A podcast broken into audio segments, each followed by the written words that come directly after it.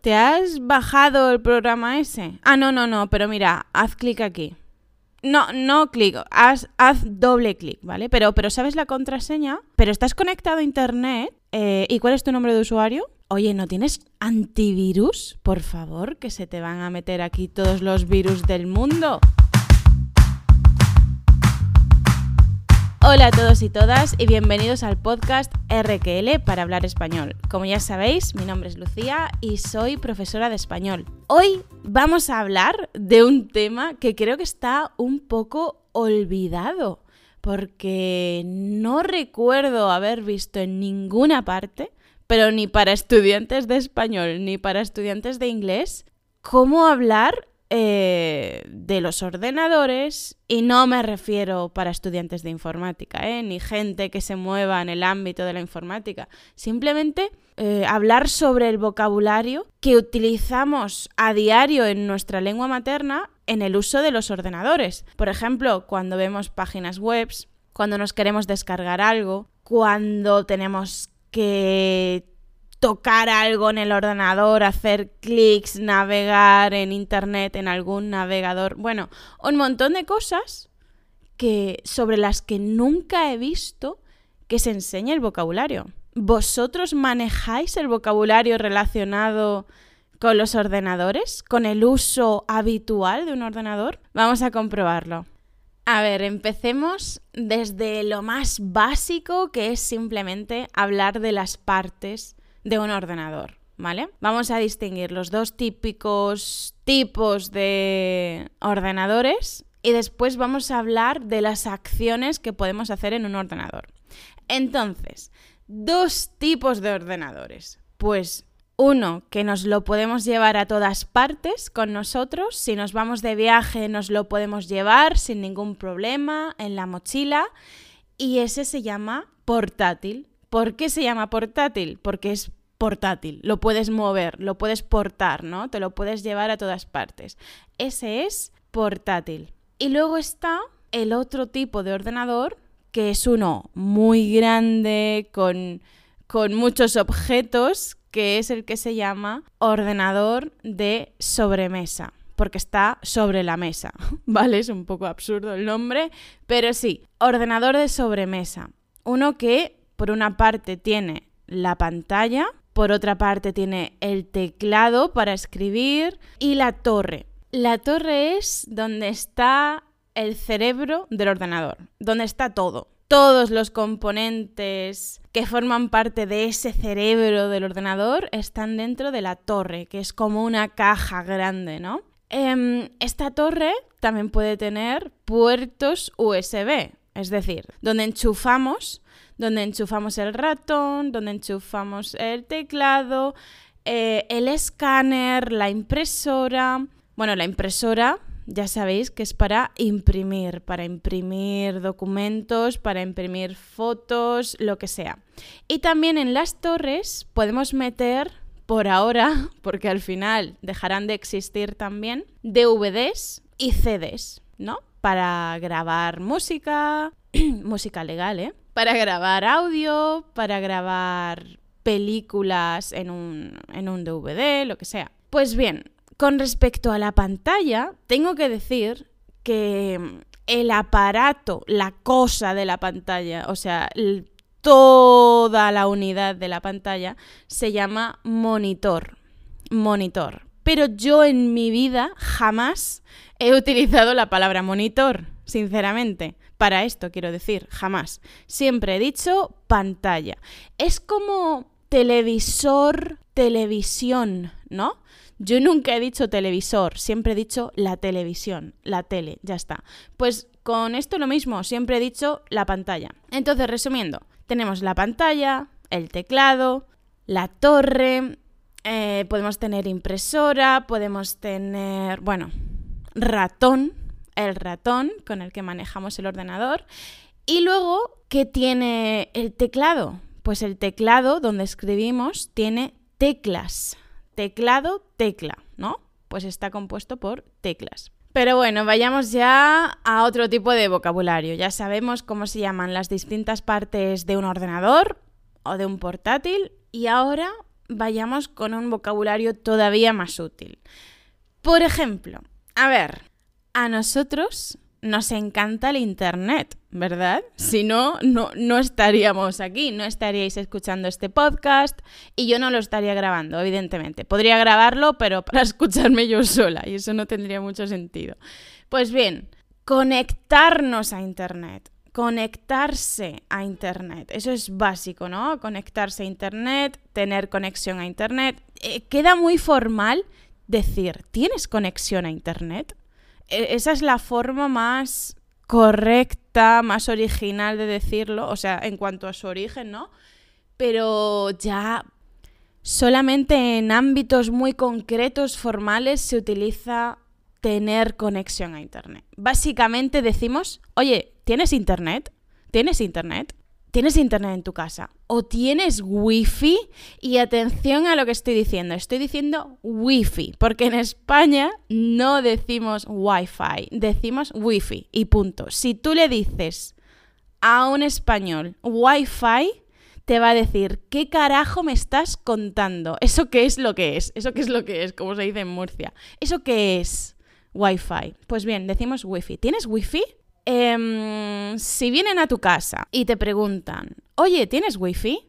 Obviamente no es para que le digas, sí, tengo Wi-Fi. No, es para que le digas la contraseña del Wi-Fi. Y eso nos lleva al siguiente punto. Contraseña.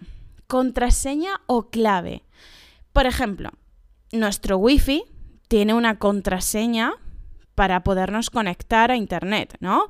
Pues también si nos registramos en una página web, vamos a tener un nombre de usuario, cómo nos llamamos en esa página web, nombre de usuario, y también una contraseña para acceder, contraseña o clave. Yo me atrevería a decir que la palabra contraseña es mucho más común, ¿vale? Pero clave significa exactamente lo mismo. Así que, ¿cuál es tu clave del Wi-Fi? ¿Cuál es la contraseña del Wi-Fi? Para entrar en una página web, primero tienes que encontrarla, ¿no? Pues bien, para encontrar algo en Internet tenemos que buscarlo y eso simplemente se dice buscar en Internet. Ya está buscar en Internet, buscar en Google, como lo quieras decir. Podemos buscar imágenes en Internet, podemos buscar documentos, podemos buscar información en Internet y ya está, es muy, es muy sencillo. Y además de buscar información en Internet, también podemos compartir cosas en Internet. ¿Cómo podemos decir esto de manera informal, común, es decir, no de una manera extraña, sino cómo suelen decirlo los nativos? Pues subir. Por ejemplo, a Instagram voy a subir una foto. A Spotify voy a subir un episodio del podcast. A donde queráis vamos a subir cosas, ¿vale? A Facebook voy a subir una, una foto también. O voy a subir un vídeo a YouTube o YouTube, como queráis. Pero la pura verdad es que en España se dice YouTube, así de vasto, YouTube, o todavía peor, YouTube. YouTube. Em, subir fotos, subir vídeos, subir lo que queráis. Y también podemos decir compartir. Voy a compartir esta foto en internet. Pero creo que es mucho más común decir subir.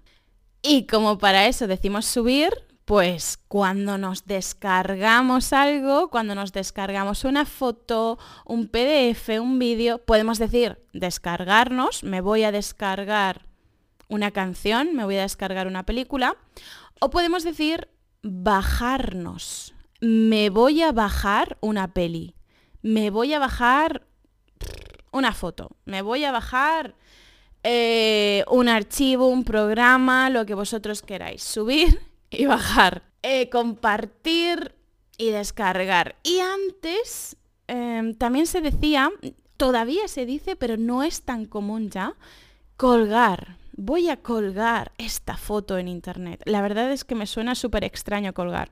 Em, lo he escuchado en varias películas, sobre todo en películas que están dobladas al español. Es decir, que a lo mejor han sido grabadas en otro idioma, en alemán, en italiano, lo que sea, y luego en el doblaje a español han dicho colgar. Han colgado estas fotos. pero en el día a día yo creo que casi nadie dice colgar. Quizá pueda quedarse en un ámbito un poquito más formal, colgar. Vale, si entramos en una página web, podemos entrar en una página web, ¿vale? Así es como se dice, entrar en. O también podemos decir consultar, consultar una página web, pero es más formal. Mire usted, consulte esta página web del Ministerio de Educación y después, bla, bla, bla. Consultar una página web, eso es más formal, ¿vale? Normalmente entramos en una página web y punto. Bien, seguimos. Em, los correos. ¿Qué hacemos con los correos para hablar de los correos? Pues los correos, que por cierto, mucha gente, incluida yo, decimos email y punto. ¿Cuál es tu email? ¿Cuál es tu correo? Email. Nadie dice correo electrónico, o sea, lo pueden decir, pero en un ámbito informal, en el día a día, correo electrónico es demasiado largo. No lo vais a escuchar en vuestra vida, ¿vale? Solamente en ámbitos formales. Correo o email. ¿Cómo podemos hablar de eso? Pues bien, podemos enviar un email eh, o un correo, eso es muy fácil. Podemos recibirlo pero ¿qué pasa cuando hemos recibido un email y se lo queremos enviar a otra persona diferente para que lo cotillee, para que lo mire? Pues ahí lo llamamos reenviar, reenviar un email. Oye, te voy a reenviar este email que he recibido. ¿Por qué? Re significa hacer algo otra vez. Entonces, te voy a enviar este email que ya me han enviado a mí. El email ya ha sido o va a ser enviado más de una vez, así que reenviar. Em, podemos abrir el email, podemos cerrar el email, todo este vocabulario es muy fácil. Y también podemos em, imprimir un email, evidentemente, podemos eliminarlo, podemos guardarlo en, donde sea, en alguna carpeta del correo, donde sea. Y dentro de un email podemos adjuntar, ojo con la pronunciación, adjuntar, adjuntar un, un, archivo, un documento, un lo que sea, un PDF. Te voy a adjuntar o te, te adjunto el PDF de la última clase, ¿vale? Eso se llama adjuntar. Para entrar en, Internet, y esto es muy básico, necesitamos abrir un tipo de programa, ¿no? Porque no está el Internet ahí en, nuestra, en nuestro ordenador y ya está. No, para acceder a Internet, evidentemente, necesitamos un programa. ¿Qué programa es este? Pues se llama navegador. Navegador, porque es como para navegar en Internet. Que por cierto, por cierto, por cierto, esto nos lleva a otro tema que es que en muchos manuales de español, en muchos libros de español, tenéis navegar en Internet. Pues adivinad qué. Nadie Nadie dice navegar en Internet. ¿Quién dice navegar en Internet? Por favor, no lo dice nadie. Eh, decimos estoy en Internet o lo que sea. Estoy en WhatsApp, estoy en Instagram, estoy en Facebook, estoy mirando una página web, pero nadie dice estoy navegando en Internet. Quizás se diría en los inicios de Internet, hace unos cuantos años, pero, pero ya no, ¿vale? En cualquier caso, el programa con el que accedemos a Internet se llama navegador. Un navegador. Por ejemplo, yo me atrevería a decir que el navegador más común, más usado en España se llama... Uh, se llama no, es el Chrome, el navegador Chrome y ya está. Sí, el Chrome es el más común, me atrevería a decir, y también hay otro muy común que es el Mozilla. Mozilla. Antes estaba el Internet Explorer, pero creo que ha muerto. No sé si alguien lo sigue utilizando. Em, y hay otros que creo que son de, de Microsoft, de, de, Windows, pero no sé ni cómo se llama, ¿vale? Así que perdonadme. Yo diría, y ya está, y no hace falta mm, enfocarse más en esto, que el navegador más común es Chrome en España. En fin, y para entrar en este navegador, lo que tenemos que hacer es una cosa llamada hacer clic. Es decir, tenemos que hacer clic. Esto es una palabra onomatopéyica, es una onomatopeya, es decir, la palabra es igual que el sonido. Clic, clic. Tenemos que hacer clic en el icono icono en la imagen del programa, ¿no? En el icono de Chrome. Entonces, tenemos dos, nuevas, dos nuevos términos. Hacer clic y em, icono. En el icono. Puede ser el icono. Haz clic en este icono. Haz clic en el icono de Spotify para entrar en Spotify. Haz clic en el icono de este archivo de Word para entrar en, en Microsoft Word. Em, entonces, hacer clic para abrir un archivo, una página web, pero normalmente para abrir archivos, no, para abrir cualquier icono que no esté en nuestra barra de aquí abajo, en nuestra barra del ordenador, no tenemos que hacer clic, tenemos que hacer doble clic, doble clic, es decir, dos clics, ¿no? Pues en español se dice hacer doble clic. Haz doble clic aquí. O, dicho de manera un poco más fácil, clica dos veces. Clica dos veces. Por ejemplo, si le estamos explicando a nuestra abuela cómo acceder eh, a algún archivo, le diremos, no le diremos haz doble clic, le diremos clica dos veces y punto. Clica dos veces o también si ya no estamos hablando del ratón, porque recordad que con lo que clicamos es con el ratón, eh, podemos decir pulsa una tecla, pulsa esta tecla, ¿vale? Pulsar una tecla. Cuando tocamos una tecla es pulsándola. La tenemos que pulsar. Entonces, pulsa escape, pulsa suprimir, Pulsa imprimir pantalla, pulsa la tecla del 9, pulsa lo que tú quieras, pulsa el 8, ya está. Pulsar una tecla, hacer clic, hacer doble clic. ¿Y qué pasa cuando ya no queremos tener un programa en nuestro ordenador? Pues que lo desinstalamos, ¿vale? Se dice instalar un programa y después desinstalar un programa. ¿Y cómo instalamos un programa? Pues recordad el vocabulario que hemos aprendido antes. Para tener el programa programa en nuestro ordenador, primero tenemos que descargarlo. Podemos bajarnos un programa, descargarnos un programa y después instalar el programa y si queremos desinstalarlo. Bueno, para hacer todo esto, todo lo anterior, Primero hemos tenido que encender el ordenador o encender el portátil, lo que vosotros queráis. Para el portátil podemos decir tanto ordenador como portátil, no importa. Y después, para terminar, lo apagamos. Que por cierto, no solamente podemos apagarlo, eh, me vais a matar porque os estoy dando demasiado vocabulario. Pero bueno, lo voy a decir igualmente. ¿Qué podemos hacer con el ordenador?